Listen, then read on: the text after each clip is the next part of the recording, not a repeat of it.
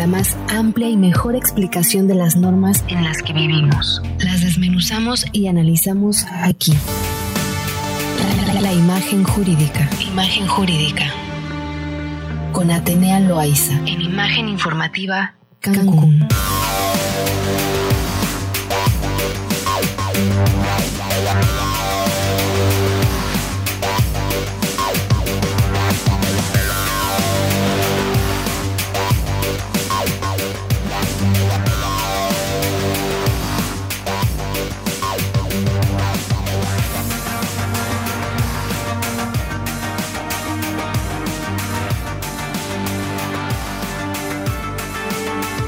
Muy bien, es martes, martes de cuestiones jurídicas con Atenea Loaiza, porque el día de hoy traemos un tema muy interesante justamente en relación a todas las adecuaciones que eh, nos ha invitado pues muy amablemente el gobierno del estado al momento de querer admitir o no pues un aforo más grande que de lo permitido justamente con el semáforo epidemiológico que actualmente estamos en naranja. Atenea, ¿cómo estás? Muy buenas tardes.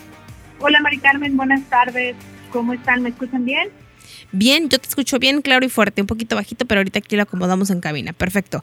¿Cómo estás, Atenea? Dímelo, coméntamelo. Pues mira, vamos a abordar este tema que justo señalabas, ¿no? Precisamente el tema relacionado con el último comunicado que el gobierno del estado de Quintana Roo, el pasado 23 de julio, anunciara a través de sus redes oficiales y por supuesto eh, de, su, de su comunicado oficial que eh, íbamos a tener una serie de restricciones a través de los diferentes centros de entretenimiento, restaurantes, hoteles, plazas comerciales, centros nocturnos, etcétera. El, gobierno del estado a través de este comunicado nos informaba que o señalaba que este tipo de negociaciones y de y de, y de lugares para asistir deberían en su momento eh, de alguna manera solicitar el, al ingreso de estos lugares algún tipo de prueba negativa de COVID con no mayor a 72 horas de haberse realizado o en su caso un certificado de vacunación. Esto a manera de privilegiar, Mari Carmen, el tema, pues, el, el, el, tema de la vacunación a nivel Quintana Roo. También debemos de recordar que nuestro estado recibe miles y miles de vuelos, no tenemos ningún tipo de restricción a nivel frontera y nuestro aeropuerto internacional recibe miles de turistas de todas partes del mundo. Por lo tanto, no hemos podido bajar los niveles de contagio del COVID-19 y esto implica medidas un poco más eh, fuertes o restrictivas en, torno a, a, esta situación de salud. Pero aquí lo que vamos a analizar, Mari Carmen, es de dónde surge al final del día este esta posible molestia de la ciudadanía, porque hubo muchísima eh, pues digamos, resistencia cuando se, se anunció este, este comunicado a través del gobernador, en el sentido de que señalaban que era una cuestión re restrictiva a sus derechos de poder en su momento, eh, pues decidir si se querían vacunar o no, en principio, y la segunda, pues que no podían restringirles su libre acceso a los diferentes lugares. Esto, Mari Carmen, al final de cuentas tenemos que decirle al auditorio que se pugna y se pone en pugna dos diferentes eh, bienes jurídicos, que son la salud pública por un lado y por supuesto por otro lado el tema al, libre acceso al libre tránsito que nos marca la constitución política de los Estados Unidos mexicanos. Sin embargo, el estado de Quintana Roo, en atención a esa particularidad que como polo turístico atendemos, también es cierto que el gobierno del estado tiene que tomar este tipo de medidas para efecto de incentivar en su momento, pues además de la vacunación, que ya vimos que tiene como características la gratuidad, es decir, nadie puede cobrarse por acceder a la vacuna, ya está disponible para la mayoría de los rangos de edades y por supuesto, este es un derecho universal. Sin embargo, aquí no está en pugna si es obligatorio o no vacunarse, eso ya vimos que es optativo. Lo que es obligatorio en su momento es contribuir a las medidas sanitarias para no ser un número más en estadística que provoque y que siga provocando el contagio, Mari Carmen. Esto es una cosa bien diferente y que no hay que perder de vista precisamente que no es una imposición para eh, restringir la libertad de tránsito de las personas, sino es una medida para no, no provocar un mayor número de contagios. ¿Y cómo lo está haciendo? A través de este llamado a la iniciativa privada, por supuesto, de que en sus establecimientos soliciten algún tipo de comprobante que, eh, pues, obviamente no ponga en riesgo a los comensales si estamos en un restaurante, a las personas que caminen por una plaza comercial, a las personas que vayamos a un este a una a un lugar a comprar nuestra nuestra despensa, de tal manera que evitemos a toda costa la mayor propagación de esta gran enfermedad que nos sigue aquejando al día de hoy, Maricarmen. Entonces, sí, esta es la parte adelante, adelante. Te escucho, escucho, concluye a ti al final del día lo que tenemos que no dejar de ver en esta parte, Mari Carmen, es que definitivamente estas medidas de promoción y de, prevención, por así decirlo, no tienen que estar confundidas con una restricción impositiva por parte del Estado mexicano. Definitivamente este anuncio se hizo para que la iniciativa privada contribuya a la no propagación, que no se llenen los establecimientos con los eh, excediendo los aforos permitidos, por supuesto, y que se fomente eh, el, mayor restablecimiento de la salud quintanarroense. Eso es definitivo. Totalmente, me, parece que la intención es eh, justamente esa y bienvenido cuando sea así.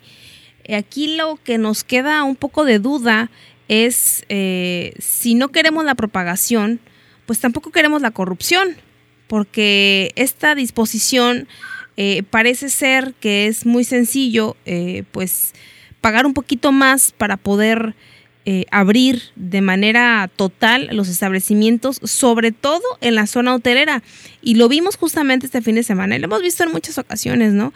Pero nos llama la atención la falta de autoridad justamente en la zona de antros, en donde este fin de semana por lo menos estuvo abarrotado. No estamos hablando de un 70%, que era el 20% de aforo adicional a lo que nos permite el semáforo epidemiológico. Estamos hablando de un lleno total de los antros y bares y restaurantes que están justamente en la zona hotelera.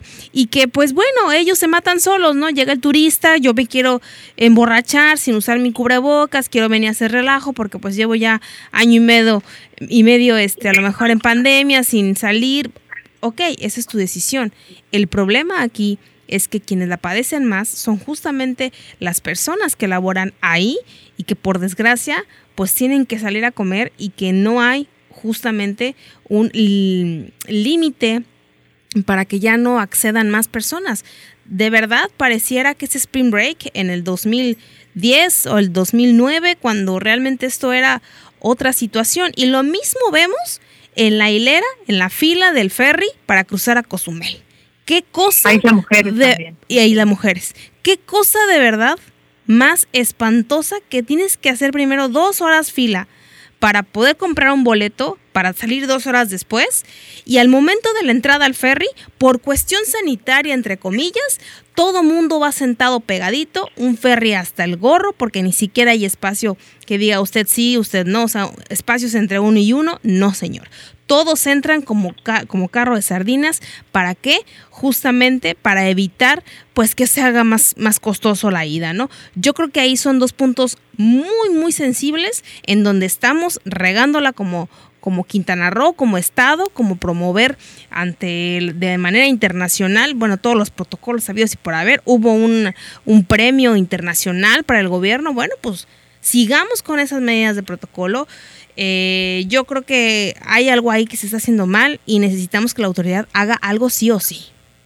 Así es, Mari Carmen. Definitivamente el llamado, el llamado a las autoridades es precisamente que si van a tener este tipo de comunicados públicos incitando a la iniciativa privada a contribuir a la no propagación del COVID, pues por supuesto se acaten los protocolos, pero también el Estado esté vigilante del cumplimiento, porque se entiende que dentro de este mismo comunicado las sanciones a los establecimientos que no cumplieran con los aforos permitidos serían acreedores a sanciones y multas. Y lo que estás diciendo es una realidad que ocurre en nuestro Estado con aforos superados y excedidos como en un spring break de hace mucho tiempo, ¿no? Somos nota internacional también por las zonas de, de antros en la, en la zona hotelera de Cancún, con llenos absolutos y con eh, estudiantes pues contagiadísimos desde eh, nuestro estado de Quintana Roo. Aquí, Mari Carmen, quisiera hacer una, una, una, una anotación muy importante para todos nuestros eh, nacionales y, personas quintanarroenses que habitamos este territorio, hay un delito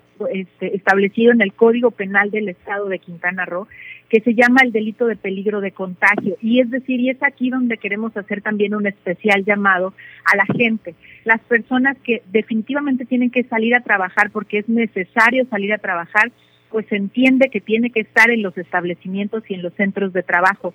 Pero habemos personas que no laboramos en una discoteca todos los días, ¿verdad? Que no laboramos en un restaurante o en una plaza todos los días y entonces hay que tener sumo cuidado. Si de alguna manera sabemos que portamos el virus y no tenemos síntomas, es mejor resguardarse porque este delito de peligro de contagio y dice que a sabiendas de que la persona padezca un, mal grave y transmitible y ponga en riesgo la salud de la sociedad, tiene pena privativa de seis meses a un año de prisión. Entonces también no se vale que a sabiendas de que estemos contagiados, aunque no tengamos síntomas, gracias a Dios podamos estar en casa, se nos haga fácil salir y propagarlo. Entonces también es muy importante este llamado para, para el auditorio y para todos los que nos estén escuchando. Esto es una realidad de nuestro Código Penal y hay que salvaguardar nuestra salud, por supuesto, pero si es que no y salimos de manera intencionada sin necesidad de salir, esto es una, una conducta penal que amerita prisión. Entonces es importante que lo tengamos en cuenta y que además acatemos, seamos obedientes y con todas las medidas de seguridad. Y si usted tiene dudas al respecto, contacte a Difen Abogados. ¿Dónde nos pueden contactar, eh, mi queridísima Atenea? Así es, Mari Carmen. Estamos en arroba Abogados en las redes sociales, Twitter, LinkedIn, Facebook, Instagram por supuesto YouTube y la página de internet www.difendabogados.com en la que van a encontrar pues mucho contenido de valor que les puede ayudar. Excelente, te agradezco mucho Tenea. Gracias. Gran Hasta la próxima.